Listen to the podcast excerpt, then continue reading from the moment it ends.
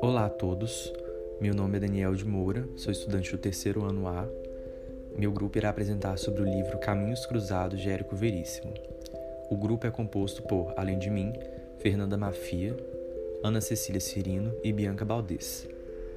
Bom, o contexto histórico da obra está inserido na década de 1930, em que o Brasil passa por um período de transição com o rompimento da política do café com leite em decorrência da crise de 1929, além da Revolução de 1930 que levou Getúlio Vargas ao poder. Tal período caracteriza-se principalmente pelas contradições sociais como resquício da República Velha e pela perseguição aos comunistas, promovida pelo governo de Vargas.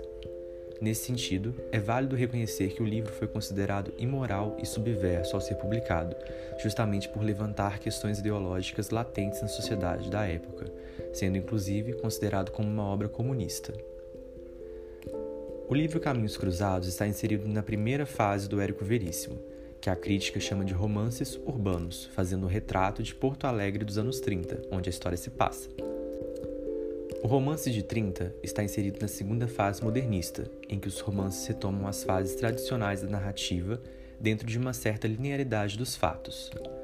Além disso, retornam à análise psicossocial que acontecia no realismo do século XIX, e por isso também é chamado de neorrealismo regionalista, onde os autores fazem uma denúncia crítica da sociedade burguesa da época, porém acrescida de um regionalismo abordando temas das regiões às quais esses autores pertenciam e no caso do Érico Veríssimo, abordando a região sul, a qual ele era nativo.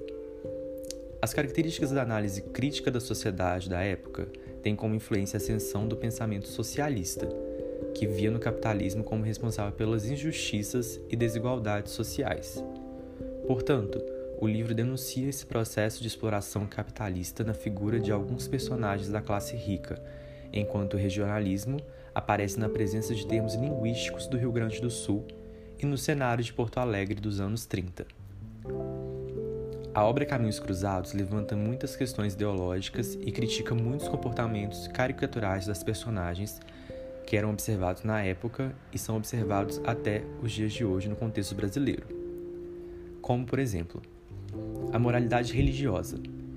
O livro critica aqueles religiosos que se mostram como defensores da moral e bons costumes, porém, contraditoriamente, têm encontros fora do casamento e exploram seus trabalhadores. Além disso, o livro aborda também as boas práticas que são feitas com intenções apenas de se vangloriar e de adquirir relevância social. Outro tema abordado pelo livro é a questão da sexualidade, que é um assunto incomum na época de ser abordado em uma obra literária. A sexualidade é exposta no livro através da presença da filha Vera, que é lésbica e discorda das ações hipócritas de seus pais. O livro, inclusive, narra uma cena de beijo entre Vera e outra personagem feminina, conforme será descrito posteriormente.